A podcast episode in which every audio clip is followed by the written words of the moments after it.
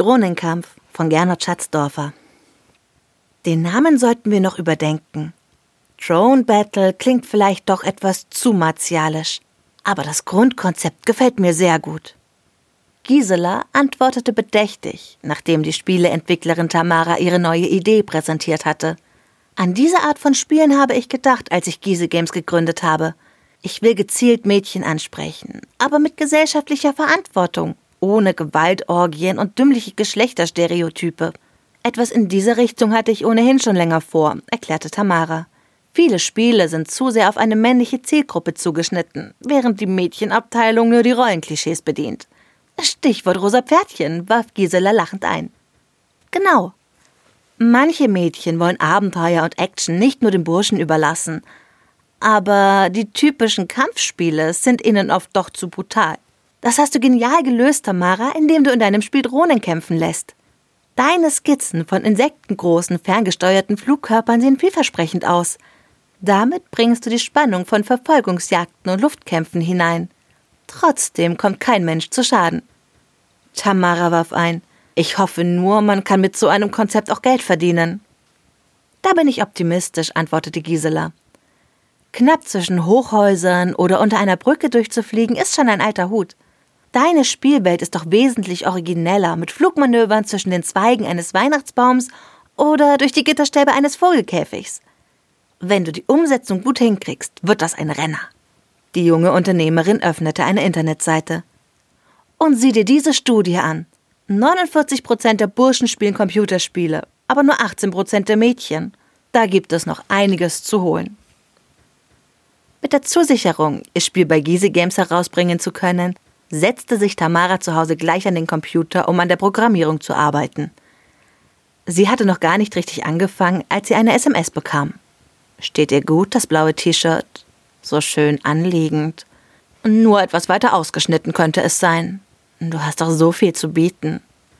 Dein heimlicher Verehrer. Was war denn das für eine Schweinerei? Wie kam dieser selbsternannte Verehrer zu ihrer Nummer? Sie recherchierte den Absender, stieß aber nur auf eine obskure weißrussische Internetadresse. Wieder kam eine Nachricht. So leicht findest du mich nicht. Ich bleibe dein heimlicher Verehrer.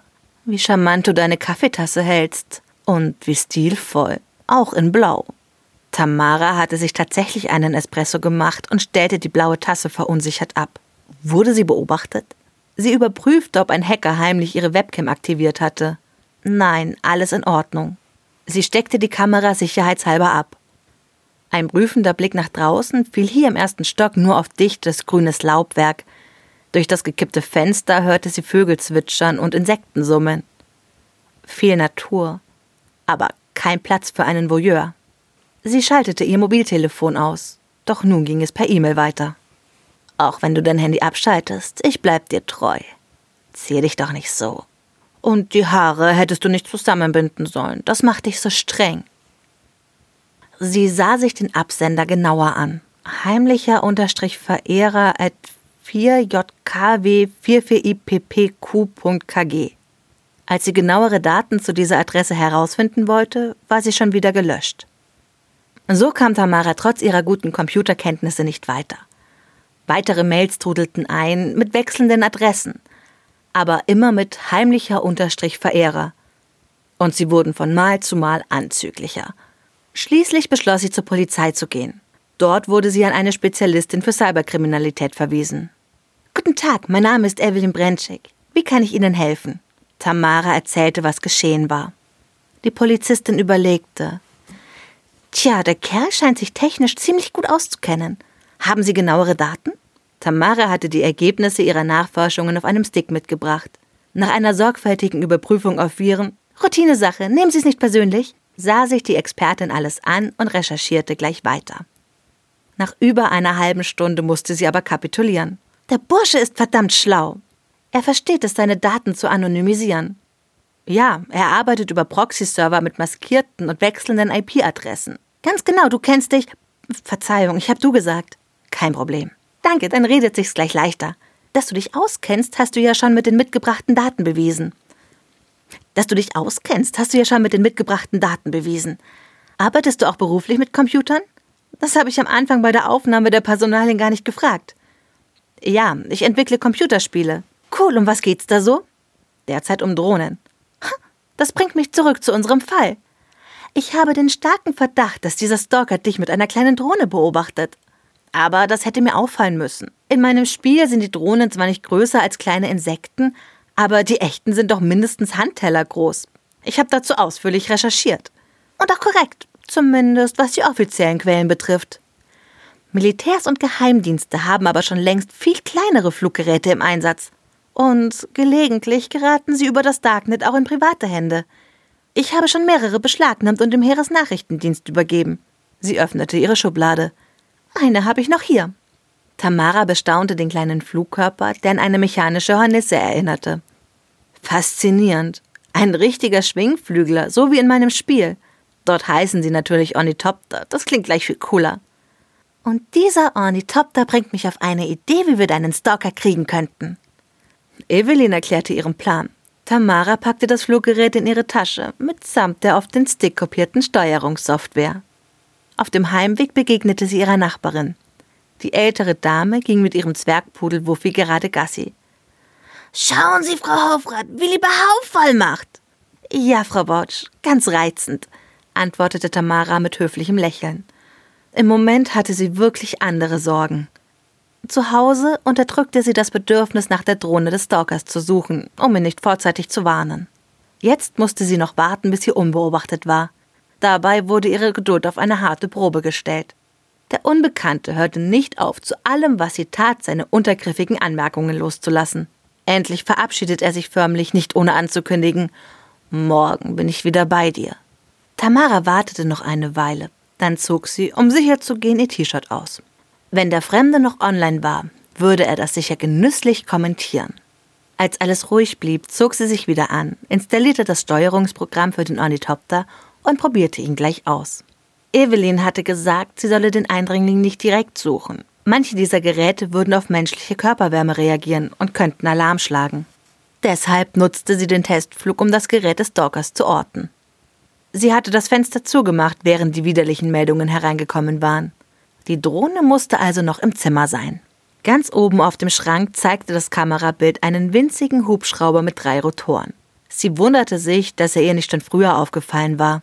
Sie war einfach nicht auf die Idee gekommen, nach so etwas Kleinem Ausschau zu halten.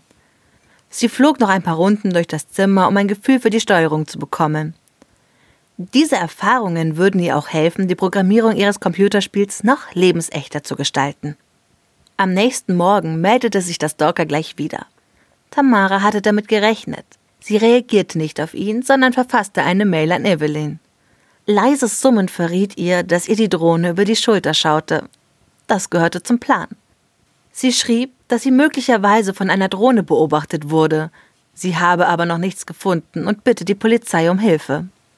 Aus dem Augenwinkel sah sie, dass der kleine Hubschrauber in Richtung des wohlweislich geöffneten Fensters steuerte. Wie erwartet hatte das Stalker kalte Füße bekommen. Kaum war die Drohne draußen, schickte Tamara den Ornithopter hinterher. Vor dem Fenster schwenkte sie, auf der Stelle schwebend, suchend hin und her, ehe sie ihr Zielobjekt wieder ins Gesichtfeld bekam. Doch dann nahm sie zügig die Verfolgung auf. Die Übung vom Vorabend machten sich bezahlt. Nach ein paar Kurven, um Bäumen auszuweichen, kam ein Parkplatz in Sicht. Die Drohne näherte sich einem Auto mit heruntergekurbeltem Seitenfenster. Tamara war ihr dicht auf den Fersen. Bevor der kleine Hubschrauber im Wagen verschwand, flog er eine Schleife. Dabei blickte er kurz frontal auf Tamaras Gerät. Sie hoffte, dass der Stalker sie nicht entdeckt hatte und drehte schnell ab, noch bevor sie das Gesicht des Mannes im Auto ins Blickfeld bekam.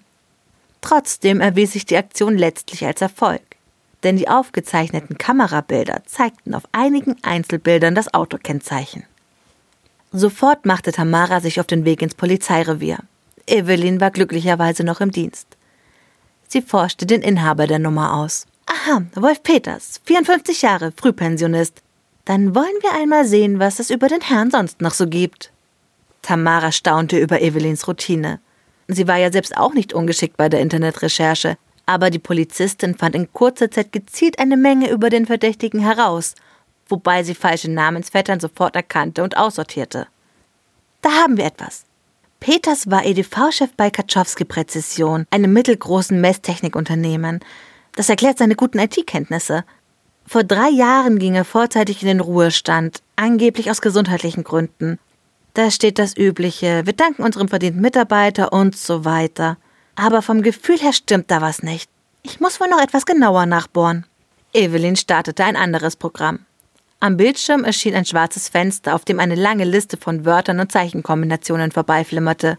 Tamara erkannte überrascht, dass es sich um ein Kennwort-Knackprogramm handelte, um typische Hackersoftware. Sie fragte, Verstößt das nicht gegen den Datenschutz? Ja, antwortete Evelyn lakonisch und machte mit lausbübischem Grinsen weiter. Nach wenigen Minuten wurde ein Treffer angezeigt. Das dachte ich mir, meinte die Polizistin zufrieden. Ziemlich schwaches Passwort. Diese Traditionsfirmen sichern ihre Systeme meistens nicht so besonders gut. So ersparen wir uns vielleicht die Nachforschungen vor Ort mit Hausdurchsuchungsbefehl und dem ganzen Drumherum. Siehst du, jetzt kommen wir in den internen Bereich. Wieder bewunderte Tamara die Zielsicherheit, mit der Evelyn in den unübersichtlichen Datenbeständen des Unternehmens zu den relevanten Dokumenten vordrang. Nach einiger Suche stieß sie einen Pfiff aus. Sieh an, die haben einiges zu verbergen. In den Archiven fanden sich mehrere, teilweise sehr emotional geführte Mailkorrespondenzen. Eine Büromitarbeiterin hatte sich beklagt, dass Wolf Peters sie sexuell belästigt hätte. Anfangs hielt der Firmenchef seinem EDV-Abteilungsleiter, der den Mails zufolge ein alter Freund von ihm war, noch die Stange.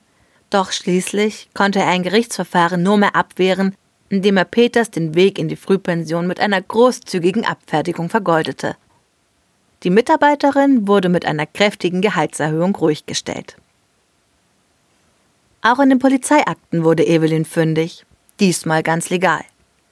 Der Name Wolf Peters tauchte zwar nicht auf, Dafür aber ein heimlicher Verehrer, der schon vor über einem Jahr eine alleinstehende Frau massiv belästigt hatte. Damals war er unerkannt geblieben.